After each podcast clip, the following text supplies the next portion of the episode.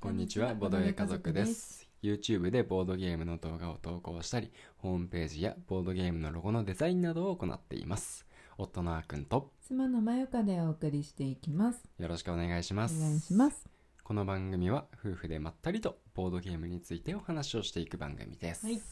今回はうん我が家のボードゲーム紹介うんやっていきたいと思い行まきす。まというわけでね、しょううんまあ、今日プレイしたうんボードゲームうん2つあるんだけれども、うんまあ、そのうちのね、まあ、今日は1つをうんお話ししていければと思うんですが、ほいはい、えーこちら異世界転生曲ですうね、んはい、あこちらもつくのうん、こちらもうつく、んそうなんだそうそうそうそう六角鉛筆さんのうんこれは異世界ギルドマスターズの続編でもあるのまあそうだね、まあ、続編シシリリーーズズ第3作目、うんうんうん異世界シリーズ、うんううんんうん俺とお前の異世界転生うん異世界ギルドマスターズ、んでこちら異世界転生曲、なるほどうんうん、ちゃんと全部異世界ってね、言葉も入っているとうんいうところでちゃんとしちゃんとというかすごいシリーズ感もね、うんうんうんあるんだけれどうも、んこの、まあ、前ね一回だけ伊勢ギルの方もうんうんやって、まあ、うん面白かったなっていうんでね、うんまあ、このこちら異世界転生局の方はうん超先行予約の方でうんちょっとね、うんあの購入させていただいてうんうんプレイしましたはい、まあ、60から90分くらいのうんクオリティというかうん、ね重量感でしたね、そうだね、うん、まあ、内容物については、まあ、以前のラジオでもねちらっと話してはいるんだけども、うんうんいや本当になんかインディーズサークルうん同人サークルとはうんもう思えないコンポーネントのクオリティがやばい、うんそのなんだろう、まあ、ちょっといろいろ整理の関係で、うん今は入ってないんだけどうんその中にさプラスチックの,、うんはいはいあはのいカタンとかの中にもさ、うんうんあの入っているインサートみたいなインサートじゃないの、型っていうかねそうそうそうそう片付けやすくするようなやつも、うんなんかすごい入ってるし、うんうんすごいっていうかまあ入ってる しあの一つ一つのうんなんかカードのね、うんあの質というかうんうんすごいし、うんかそのボードの量もすごいしそうだね、うんすごかったそうんでもなんかあのーすごい複雑なのかなって思ったけど、ううんルールブックだけ読んでると、うんなかなかあの概要を読み取れなかったけど私はねうんうんあの実際に出しながら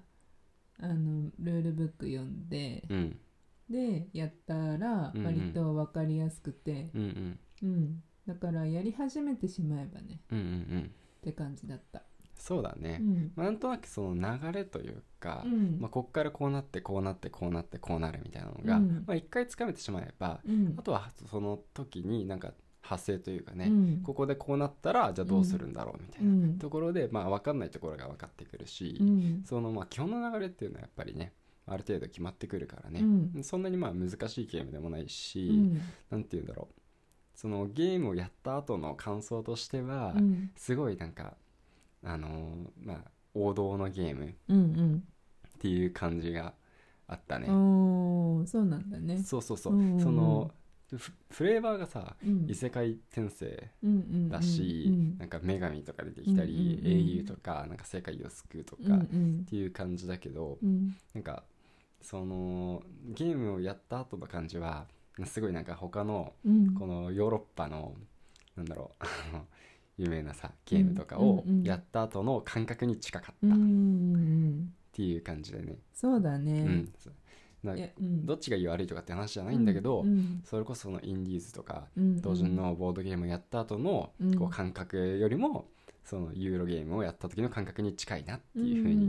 んうん思った、うんまあ、あくまでね僕の感覚なんですけど、うんうんやっぱりなんかこう悩ましさがすごい程よくあって、うんでこう終わった後の、うんあー悔しいっていうもう一回やりたいっうんうんて、あの感覚がねうんすごいあったね。そうだうね、んまあ結局、うんそのまあうまく初めてやったから、うんまあうん当然うまくできなかったんですけど、うんうんね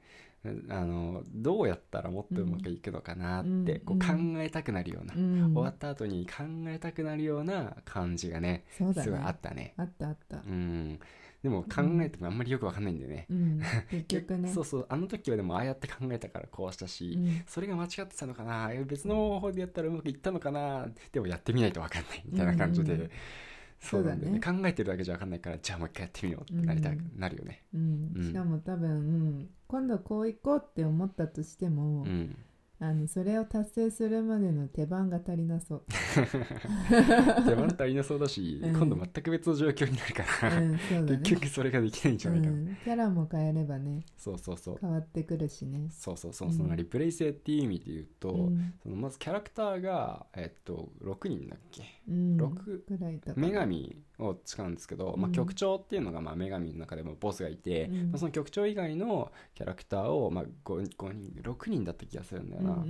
いてでそれぞれの、あのーキャラクターのカードうん、みたいなのが3つあるんですうよんうね、んでそのカード表裏あって、うん表がまああの通常の状態うんうん、で固有能力を持っていて、でうん裏が覚醒の、まあ、能力を持っているカードうんになるんですよ、うん、だからまああの実はゲーム中3枚ともね、まあ、手札にあって、うんまあ、た手ずっ札とというか、ままあ、あ、配られてそるうだからねね、 3枚とも配られていて、うんであのそのうち1枚を初期セットで、うんまあ、固有能力を使う固有能力として使えるのはその1枚だけ、うん残り2枚は覚醒能力として、まあ、どっちかを使えるうんみたいな感じになるんで、うんその固有能力かけるそのキャラクターの数うんでいうと本当に18種類ぐらいになるわけなんですよ。うんでキャラクあのまあ、通常ってそのキャラクターごとに固有能力あったとしても、うん固有能力まで選べるっていうのは少ないと思うんだよね。うんうんキャラクターの数だけがこうバリエーションだったりすると思うんだけど、うんそこに固有能力の方も掛け算として加わるから、うんリプレイ性はすごい高いなっていうのは思ったんだよねうん。うんうん同だじねそう同じ女神でも最初の固有能力を変えるだけで、うん結構プレイ感変わってくるんだろうなって。ううんんそれはありそうううんんだねであと基本的にはワーカープレイスメントそうだね。だったよねうんうん。でまあやっぱ相変わらず2人でやるからさそうそ2人用のルールってなってくるとう。うん。またいろいろ邪魔者 がねいたりしてうん。ねあのもっと大人数でやったらそれはそれでうん。ゲーム性も変わってきそうそうだだね。ねっていうのもあるし、うん。このゲームは何て言ってもコラボがねうんうんうん。すごいねすごかった。そういろんなゲームインディーズのゲームからうんキャラクターが代表して異世界に転生してるってことうんうん。だよね、だからそうそうそうそう英雄としそうてそうそうそう。来てるわけだよねこの世界を救うためにうんうん。でその英雄たちの中でもいや割とさほら私たちがあの好んで遊んでるゲームのキャラクターとかが ねそうそうそ出う。てきたのが割とテンション上がったね。ね、ケモサボのキャラクター取ら来たよ。 えー取らなきゃ取らなきゃ。つって そうそうそうペンデュラムドールズのジャービス来たよ。つって。グッドナイトファンタジーの商人来たよ。来たよね もうなんかそうそうコラボキャラクターたちだけで自分のねう、ん英雄たちの枠が埋まるみたいな、うんそうだね。そんな感じで、ね、遊んだことあるゲームのキャラは、英雄は取りたくなった。取りたくなるよね割と強い気がするしね、うんわかんないけど、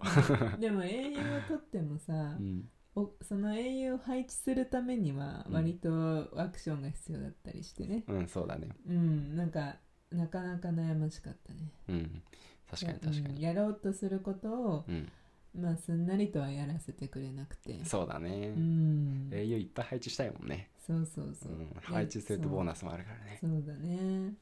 となんかあのフリーアクションっうんてよくあると思うんだけどいろんなゲームでも。うんうんでそのフリーアクションをあのすごい使う、そうだねうん、からなんて言うんだろう連動してその結果起こることうんが多いじゃんだから、あこれもこれもあこれもだうんこうなると、あこれもだみたいな のその自分の手番で